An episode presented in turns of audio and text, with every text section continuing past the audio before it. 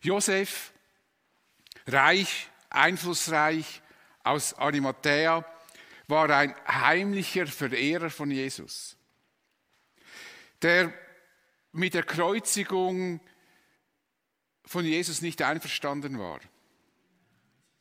Er fürchtete sich aber vor den Juden, wenn er öffentlich sich zu Jesus bekennen würde. Und dieser Mann ging nun zu Pilatus, nachdem Jesus am Kreuz starb und bat ihn um den Leichnam von Jesus, damit er ihn ehrenvoll beisetzen könnte. Pilatus gab ihm die Erlaubnis und Josef bekam von Nikodemus tatkräftige Unterstützung. Nikodemus war ein Pharisäer und er gehörte, war Mitglied vom Hohen Rat, dem höchsten Leitungsgremium äh, der jüdischen Gemeinschaft. Nikodemus kam eines Nachts zu Jesus und die beiden führten ein sehr interessantes Gespräch, das das Leben von Nikodemus komplett umkrempelte. Seit damals gehörte er nämlich auch zu diesen heimlichen Verehrern von Jesus. Das Gespräch zwischen Jesus und Nikodemus kannst du übrigens nachlesen im Johannesevangelium Kapitel 3. Sehr empfehlenswert, das mal nachzulesen. Dieser Nikodemus half nun Josef bei der Beisetzung von Jesus. Sie banden Jesus in Leinentücher und verwendeten wohlriechende Öle, wie es bei den Juden üblich war. Sie legten Jesus in die Grabstätte, die Josef für sich selbst herrichten ließ. So bekam Jesus in der Grabstätte eines reichen Mannes eine würdige Beisetzung. Die führenden Juden kümmerten sich nicht um eine würdevolle Beisetzung von Jesus. Ihnen wäre es egal gewesen, wenn der Leichnam irgendwohin geworfen worden wäre. Sie beschäftigten sich nämlich mit einem anderen Problem. Was wäre, wenn Jesus, wie er gesagt hatte, auferstehen würde? Das würde hohe Wellen werfen. Und sie wären vor den Israeliten bloßgestellt. Die Menschen würden ihr falsches Spiel, das sie getrieben hatten, durchschauen. Und sie eilten nochmals zum römischen Statthalter Pilatus, der einem mittlerweile schon sehr leid tun kann, und bedrängten ihn ein weiteres Mal. Herr, uns ist eingefallen, dass dieser Betrüger, als er noch lebte, behauptet hat, nach drei Tagen werde ich auferstehen. Ich muss euch sagen, wenn ich diesen Text lese und ich lese, dass sie Jesus als Betrüger bezeichnen, das kann ich fast nicht ertragen. Wie können diese Männer es wagen, Jesus als Betrüger zu bezeichnen? Sie waren doch die Betrüger. Sie erpressten Pilatus, damit er Jesus kreuzigen ließ, obwohl er unschuldig war. Interessant ist hingegen, dass sie sich an die Aussage von Jesus erinnern, er würde nach drei Tagen auferstehen. Offensichtlich verstanden sie die Hinweise, die Jesus im Blick auf seine Auferstehung gab, besser als seine Jünger. Diese Leute wussten, wenn Jesus tatsächlich von den Toten auferstehen würde, dann wäre es eindeutig klar, dass Jesus der Sohn Gottes ist. Der Messias, der auf, auf den Israel sehnlichst wartete und der im Alten Testament vielfach angekündigt wurde. Schon hunderte Jahre vorher. Und diese Blamage wollten sie verhindern und so fordern sie Pilatus auf. Befiehl deshalb bitte, dass das Grab bis zum dritten Tag bewacht wird, sonst könnten seine Jünger kommen und den Leichnam stehlen und dann dem Volk gegenüber behaupten, es sei, er sei von den Toten auferstanden. Das ist nebenbei gesagt, das ist genau das, was sie machen würden. Dieser zweite Betrug, das ist nun interessant, wäre noch schlimmer als der erste. Ja, was wäre denn der erste Betrug? Es ist überhaupt kein Betrug. Sie befürchten, die Befürchtungen hätten sie gar nicht haben müssen. Denn nie und nimmer, und das zeigen alle Berichte, die wir in der Bibel haben, wären die Jünger auf die Idee gekommen, den Leichnam von Jesus zu stehlen. Was hätten sie mit ihm machen sollen? Wo hätten sie ihn hinbringen sollen? Nun sollten Soldaten, römische Soldaten, dieses Grab bewachen. Wären diese Männer an der Wahrheit interessiert gewesen, hätten sie sich selbst vor das Grab hingesetzt, um zu sehen, ob jemand, ob Jesus tatsächlich auferstehen wird, wie er es vorausgesagt hatte. Sie hatten auch eigene Soldaten. Und sie hätten dann auch gesehen, falls die Jünger tatsächlich in den, die Idee hatten, Jesus den Leichnam zu stellen, hätten sie das ja beobachten können. Es ist schon erstaunlich, dass sie einmal mehr den Pilatus bemühten, denn sie hätten das alles selber mit eigenen Leuten tun können. Es ist tragisch, wie verblendet Menschen durch Hass und Missgunst und Eifersucht sein können. Blindwütig kämpfen sie und merken nicht, wie sie sich mit ihrem Vorhaben in ein Sackgasse manövrieren. Pilatus gab ihnen die Wachen und sie gingen mit den Wachen zum Grab und versiegelten den Stein. Also der Stein wurde versiegelt und Wachen hingestellt. Das muss man sich mal vorstellen. Ich glaube, Jesus war der, best, der bestbewachte Leichnam aller Zeiten. Sie versiegelten also den Stein, mit dem das Grab verschlossen wurde. Und das war ein sehr schwerer Stein. Und nach drei Tagen geschah Folgendes. Plötzlich fing die Erde an, heftig zu beben. Ein Engel des Herrn war vom Himmel herabgekommen und zum Grab getreten. Er wälzte den Stein weg und setzte sich darauf. Seine Gestalt leuchtete wie ein Blitz und sein Gewand war weiß wie Schnee. Als die Wächter ihn sahen, zitterten sie vor Angst und fielen wie tot zu Boden. Die Wachen konnten Jesus nicht aufhalten, der das Grab danach verlassen hatte. Und als die Wachen wieder zu sich kamen, liefen sie in die Stadt und berichteten den Priestern, was da geschehen war. Und diese gaben den Soldaten viel Geld und verlangten im Gegenzug, sie sollten folgendes Gerücht verbreiten. Sagt, seine Jünger seien in der Nacht gekommen, während ihr schlieft, und hätten den Leichnam gestohlen. Sie haben ihnen auch versprochen, wenn dann der Pilatus davon hörte, dass sie geschlafen hätten, würden sie sich für sie einsetzen, dass sie nicht bestraft würden. Aber jetzt hätten doch diese Männer zur Besinnung kommen können. Hätten sie ernsthaft geglaubt, die Jünger hätten den Leichnam gestohlen, dann hätten sie doch die Jünger aufsuchen können und sie auffordern, diesen Leichnam wieder herzugeben. Aber so wie es aussieht, hatten sie eher angenommen, dass Jesus tatsächlich auferstanden war.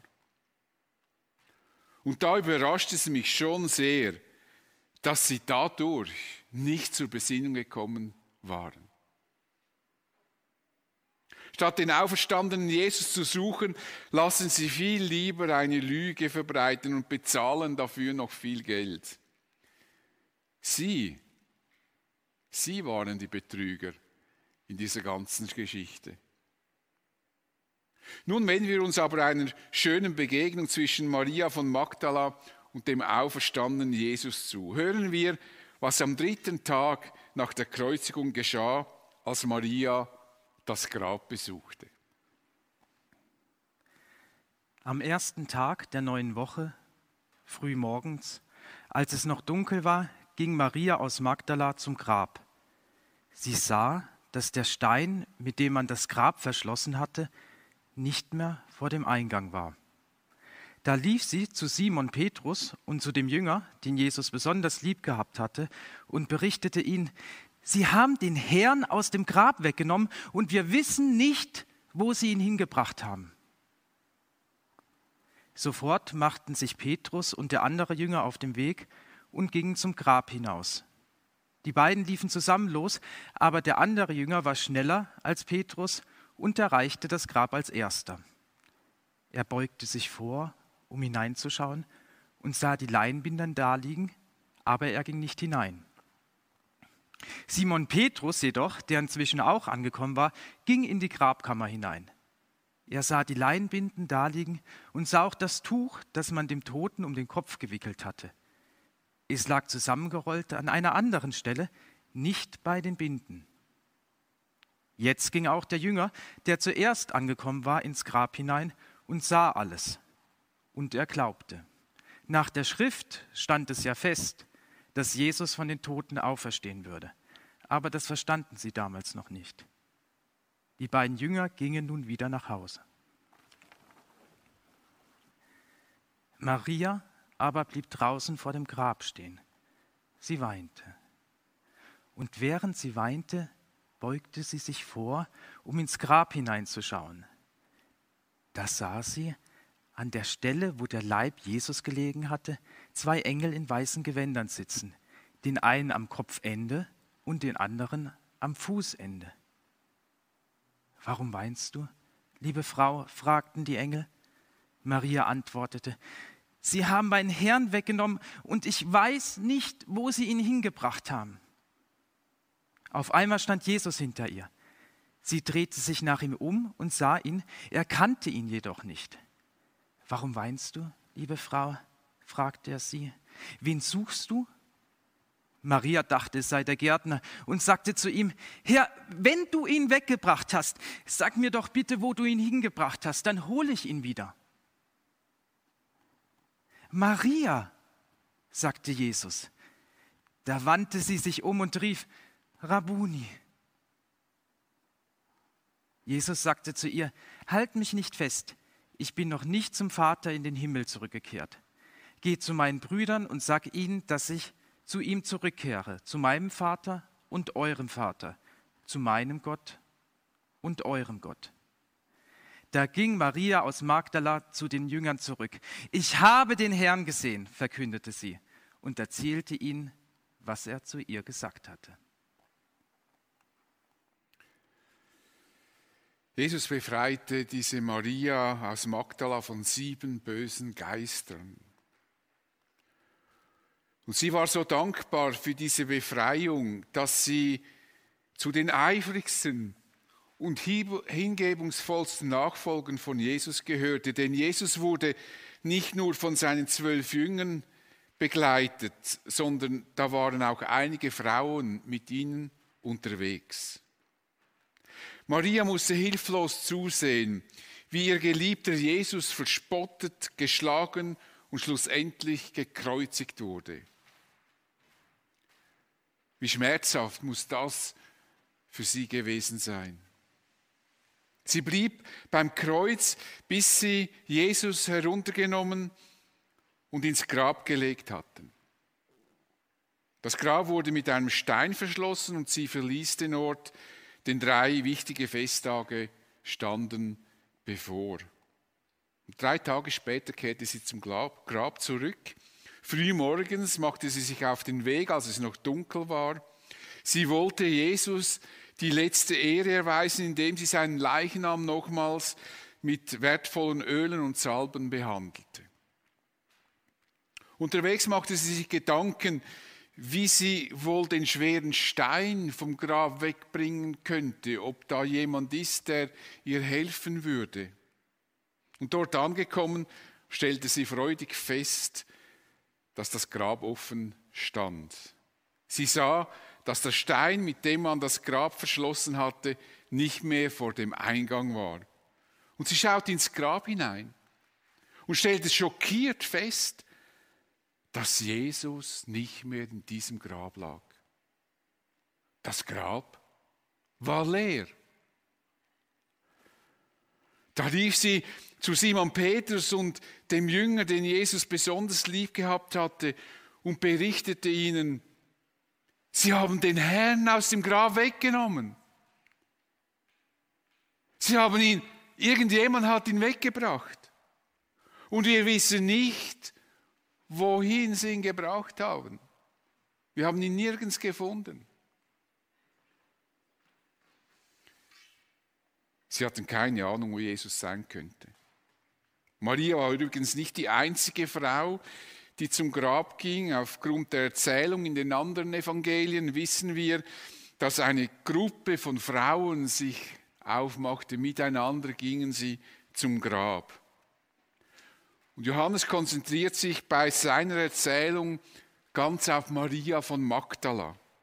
Und mit diesem, wir wissen nicht, wohin sie ihn gebracht haben, wir wissen nicht, lässt Johannes erkennen, dass er sehr wohl weiß, dass noch andere Frauen mit dabei waren.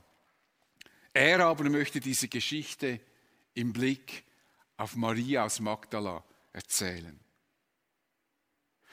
Petrus und der Jünger, den Jesus besonders liebte, waren genauso überrascht wie Maria, dass Jesus nicht mehr im Grab sein sollte. Übrigens ist der Jünger, den Jesus liebte, davon geht man aus, Johannes, der das Evangelium geschrieben hat, der also auch diese Geschichte aufgeschrieben hat. Die beiden liefen zusammen los, aber der andere Jünger war schneller als Petrus, als Johannes und erreichte das Grab als erster. Sie wollten sich vergewissen, ob das denn stimmt, was ihnen Maria erzählte. Und Johannes erreichte das Grab als erster. Er beugte sich vor, um hineinzuschauen und sah die Leinenbinden da liegen, aber er ging nicht hinein. Er blieb vor dem Grab stehen. Irgendwie scheute er sich, dieses leere Grab zu betreten. Simon Petrus, der inzwischen auch angekommen war, ging in die Grabkammer hinein und er sah die Leinentücher da liegen. Eine sonderbare Situation, die sie im Grab vorfanden. Das Leinentuch lag da, wie wenn Jesus durch dieses Tuch hindurch aufgestanden wäre. Ganz sonderbar. Und die Binde, die um seinen Kopf gewickelt war, lag sorgfältig zusammengelegt an einem anderen Ort. Eine verstörende Situation. Sie konnten sich nicht erklären, warum das so war. Hätte jemand den Leichnam gestohlen, hätten diese Leute mit Sicherheit den Leichnam aus diesem Grab herausgerissen mit den Binden, die am Leichnam waren.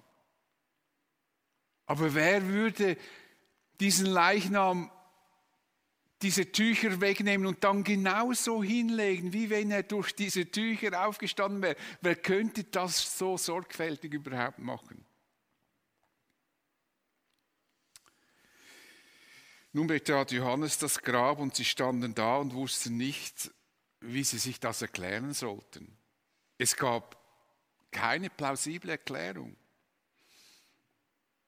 Ob die beiden miteinander darüber sprachen, was geschehen sein könnte, wissen wir nicht. Doch Johannes schien langsam zu begreifen, was da geschehen sein könnte. Jesus, er muss ja auferstanden sein. Und Johannes glaubte. Ob er sich bereits vorstellen konnte, dass Jesus ihm nächstens begegnen wird, wissen wir nicht. Aber er glaubte, dass Jesus auferstanden war. Vielleicht dachte er, dass er jetzt bereits zu seinem himmlischen Vater zurückgekehrt sei. Was er hier in diesem Grab vorfand, musste doch irgendwie auf eine Auferstehung hindeuten. Diese Überzeugung musste er jedoch für sich behalten, denn wie hätte er es den anderen Jüngern erklären können, da er selbst irgendwie innerlich doch noch verunsichert war.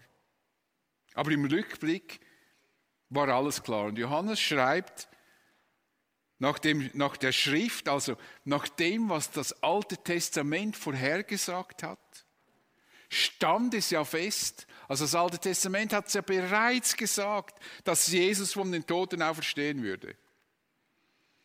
Aber das verstanden sie damals noch nicht. Noch nicht in ihrer tiefen Bedeutung und noch nicht auch in ihrer praktischen Bedeutung. Johannes glaubte, aber er verstand nicht, wie das geschehen war und er ging vermutlich davon aus, dass Jesus nochmals, er ging vermutlich nicht davon aus, dass er Jesus nochmals sehen würde. Die beiden kehrten zu den anderen Jüngern zurück und ich denke, sie haben dann ihnen auch berichtet, was sie da im Grab gesehen hatten. Die Auferstehung eines verstorbenen Menschen ist für uns unvorstellbar. Und wenn wir mit Menschen über das Leben nach dem Tod sprechen, sagen sie oft, man könne nicht wissen, was nach dem Tod sein wird und ob überhaupt etwas sein würde. Denn es sei noch kein Toter zurückgekommen. Tatsächlich gibt es Menschen, die ein Nahtoderlebnis hatten, aber dazu muss man korrekterweise sagen, dass diese Menschen nicht wirklich ganz tot waren, sondern sonst wären sie nicht mehr erwacht. Deshalb gebe ich persönlich solchen Berichten keine Bedeutung. Sie sind sicher interessant und ich will das auch nicht anzweifeln, was diese Menschen erzählen von ihrer Nahtoderfahrung, aber sie sind nicht zu vergleichen mit dem, was mit Jesus geschah. Nicht annähernd. Jesus war drei Tage nachweislich tot. Auch wenn es immer wieder Leute gibt, die die Auferstehung mit einer Nahtoderfahrung vergleichen wollen, wenn sie überhaupt noch an eine Auferstehung glauben oder dass Jesus aus dem Grab kam. Sie behaupten, Jesus sei gar nicht ganz tot gewesen, sondern sei im Grab wieder langsam zu sich gekommen. Aber Jesus war eindeutig richtig tot. Die Soldaten prüften nämlich, ob diese drei Männer am Kreuz tot waren. Sie gingen zu dem Kreuz und brachen den Gekreuzigten die Beine. Das also die Kreuzigung ist wirklich eine ganz brutale Geschichte. Diese gekreuzigten Menschen, die, die wurden ja mit Nägeln ans Kreuz geschlagen und sie konnten sich immer an diesem, äh, mit den Beinen aufrichten, damit sie wieder atmen konnten. Das war ein unglaublicher Todeskampf. Und wenn man ihnen die Beine gebrochen hatte, dann sackte der Körper in sich zusammen und sie erstickten relativ schnell und waren tot. Und als die Soldaten zu Jesus kamen, sahen sie, dass er bereits gestorben war. Zur Sicherheit stieß jedoch ein Soldat. Sein Schwert in die Seite von Jesus und sogleich floss Blut und Wasser aus seinem Körper. Also es war eindeutig, Jesus war tot, Blut und Wasser floss heraus, das ist ein eindeutiges Zeichen, dass ein Mensch tot ist. Und jetzt ist ja auch noch das Blut ausgeflossen, also da war's, das war kein Scheintod. Natürlich erwartet man nicht, dass jemand, der so verstorben ist, wieder zum Leben erwacht. Es sei denn, Gott greift ein. So wie das bei Lazarus geschah, den Jesus kurz zuvor vom Tod erweckte. Bei Jesus griff Gott ein und erweckte seinen Sohn zu neuem Leben. Jesus bekam einen Auferstehungsleib, einen neuen Körper. Das werden wir am nächsten Sonntag noch uns darüber Gedanken machen. So geschah, was Gott bereits im Alten Testament angekündigt hatte. Der Tod konnte Jesus nicht zurückhalten. Somit hat Jesus den Tod, den größten Feind von uns Menschen, besiegt. Es stimmt jedenfalls nicht, wenn wir behaupten, es sei noch niemand von den Toten zurückgekehrt. Jesus ist zurückgekehrt. Der Tod konnte ihn nicht zurückhalten. Und wenn uns jemand etwas über das Leben und insbesondere über das Leben jenseits unserer Welt sagen kann, dann ist das Jesus. Und er sagte einmal, ich bin die Auferstehung und das Leben, wer an mich glaubt, wird leben, auch wenn er stirbt. Das Grab war leer, weil Jesus auferstanden ist. Nicht, weil sein Leichnam gestohlen wurde. Maria kehrte mit Petrus und Johannes zur Grabstätte zurück. Sie war traurig und wollte dort verweilen, wo sie Jesus zuletzt gesehen hatte. Vielleicht hoffte sie, jemand würde den Leichnam zurückbringen oder ihr zumindest berichten, wo sie Jesus finden könnte. Maria blieb draußen vor dem Grab stehen, sie weinte. Und während sie weinte, beugte sie sich vor, um im Grab, ins Grab hineinzuschauen. Vielleicht war Jesus ja wieder da. So unerklärlich wie er verschwamm, so überraschend könnte er doch wieder da liegen. Vielleicht hatte sie sich ja auch getäuscht und er liegt wie eh und je im Grab. Aber Jesus war nicht da. Doch nun geschah etwas ganz Erstaunliches.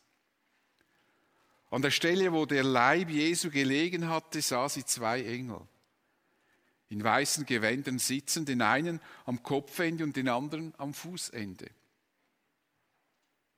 Der Engel fragte Maria, warum weinst du, Frau? Und Maria schien weder erschrocken noch überrascht zu sein, dass hier zwei Engel im Grab sind. Diese Engel schienen sie nicht besonders zu erstaunen. Vielleicht hatte sie durch ihre verweinten Augen alles verschwommen gesehen. Aber sie klagte ihnen einfach ihr Leid. Sie haben meinen Herrn weggenommen und ich weiß nicht, wohin sie ihn gebracht haben. Sie wollte Jesus unbedingt finden. Sie konnte den Gedanken nicht ertragen, dass ihr Herr irgendwo hingeworfen wurde. Das hat er nicht verdient. Und plötzlich stand jemand hinter Maria und fragte nochmals, was sie eben von den Engeln gefragt wurde, warum weinst du, Frau? Wen suchst du? Maria wandte sich dem Mann zu, Sie dachte, es sei der Friedhofsgärtner. In ihr wuchs die Hoffnung, jetzt vielleicht erfahren zu können, wo Jesus hingebracht wurde. Wenn das jemand wissen konnte, war das am ehesten der Gärtner. So bat sie, Herr, wenn du ihn weggebracht hast, sag mir bitte, bitte, wo du ihn hingelegt hast. Dann hole ich ihn wieder. Dann lege ich ihn wieder ins Grab. Dann salbe ich ihn. Wie rührend ist doch das. Sie wollte Jesus holen und wollte ihn wieder in sein Grab zurücklegen und wollte ihm die Ehre erweisen, die ihm wirklich auch gehört. Sie dachte keinen Augenblick daran, dass Jesus auferstanden sein könnte. Erstaunlich. Nicht einen Gedanken.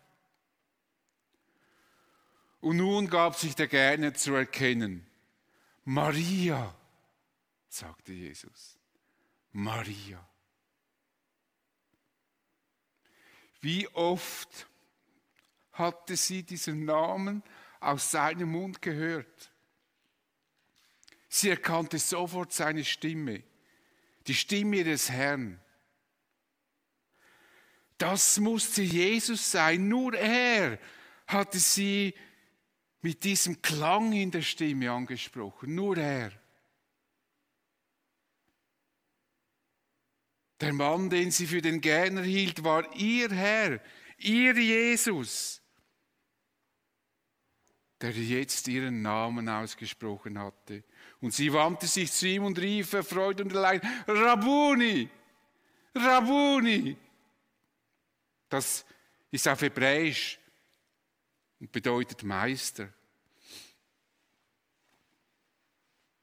Und sie lief, so berichtet Matthäus, das Matthäus-Evangelium, sie lief zu Jesus hin, warf sich vor ihm nieder und umfasste seine Füße. Sie klammerte sich an Jesus. Als wollte sie ihn nie mehr loslassen. Doch Jesus sagte ihr, halte mich nicht fest, ich bin noch nicht zum Vater in den Himmel zurückgekehrt. Maria, du kannst mich nicht festhalten, denn mein Weg geht weiter. Ich werde zu meinem Vater in den Himmel zurückkehren. Ich werde nicht bei dir bleiben können. Aber du hast nun eine wichtige Aufgabe zu erfüllen. Du bist nämlich die erste Augenzeugin der Auferstehung. Nur so in Klammern. Was für eine Würdigung. Wir haben ja heute dauernd die Frauenfrage und Frauenquoten und so weiter. Die Würdigung Gottes gegenüber der Frau. Die erste Frau, die erste, der erste Augenzeuge der Auferstehung von Jesus, der Jesus gesehen hat, mit eigenen Augen auferstanden, ist eine Frau, Maria. Und er sagt ihr, Geh zu meinen Brüdern und sag ihnen, dass ich zu ihm zurückkehre, zu meinem Vater und eurem Vater, zu meinem Gott und eurem Gott. Zum ersten Mal sprach Jesus hier im Johannesevangelium davon, dass Gott ihr Vater sei. Aber das ist keine Gleichstellung mit ihm. Jesus sprach nicht von unserem Vater und unserem Gott, sondern meinem Vater und eurem Vater meinem Gott und unserem Gott. Jesus wird immer einzigartig sein und einzigartig bleiben. Er ist eben der Sohn Gottes. Und Jesus wird, auch wenn er die Jünger, auch wenn er uns als seine Brüder bezeichnet, immer auch ihr und unser Herr sein. Da ging Maria aus Magdala zu den Jüngern zurück. Ich habe den Herrn gesehen. Wie unglaublich ist denn das? Sie verkündigte und erzählte ihnen, was er zu ihr gesagt hatte. Jesus ist auferstanden. Mit dieser Auferstehung ist der Beweis erbracht, dass Jesus stärker ist als der Tod und das Totenreich. Der Tod konnte Jesus nicht zurückhalten. Der Tod ist somit besiegt, der größte Feind des Menschen ist besiegt. Denn es gibt keinen größeren Feind unseres Lebens als der Tod. Die Auferstehung von Jesus ist kein Sinnbild für die Erneuerung des Lebens. Das macht man ja immer so gern. Ja, im Frühling blüht alles. Es ist wie ein Sinnbild für Auferstehung. Da wächst etwas Neues wieder hervor. Die Auferstehung von Jesus ist ein historisches Ereignis.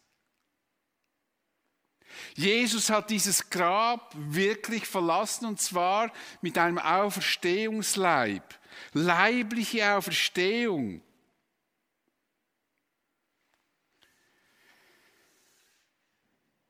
Gäbe es Wäre Jesus nicht leiblich auferstanden, gäbe es für uns Menschen keine Erlösung, keine Auferstehung. Wenn Jesus nicht leiblich auferstanden wäre, dann wäre der christliche Glaube absolut, wirklich absolut bedeutungslos. Paulus sagte das den Christen in Korinth, wenn Christus nicht auferstanden ist, und damit meint Paulus eindeutig nicht ein Sinnbild, sondern wenn er nicht wirklich das Grab verlassen hat, ist euer Glaube eine Illusion. Die Schuld, die ihr durch eure Sünden auf euch geladen habt, liegt dann immer noch auf euch. Das steht im 1. Korintherbrief Kapitel 15 und das Beste, was du heute vielleicht noch machen kannst, ist dieses ganze Kapitel mal durchzulesen, dann werden dir, wenn du das nicht kennst, schon äh, Welten aufgehen. Der christliche Glaube wäre in diesem Fall wenn Jesus nicht leiblich auferstanden wäre, völlig bedeutungslos. Er hätte keine Auswirkungen auf, uns, Auswirkungen auf unser Leben, höchstens eine Auswirkung, die sich psychologisch erklären ließe. Ja, es ist ja schön, wenn ein Mensch so einen Glauben hat und sich orientieren kann, das gibt ihm Stabilität. Das machen wir manchmal auch im Gebet. Ist egal, zu wem man betet, aber das Gebet kann helfen, schwierige Situationen zu überbrücken. Man kann das psychologisch erklären. Aber das wäre die einzige Bedeutung. Es hätte sonst null, null, null Bedeutung.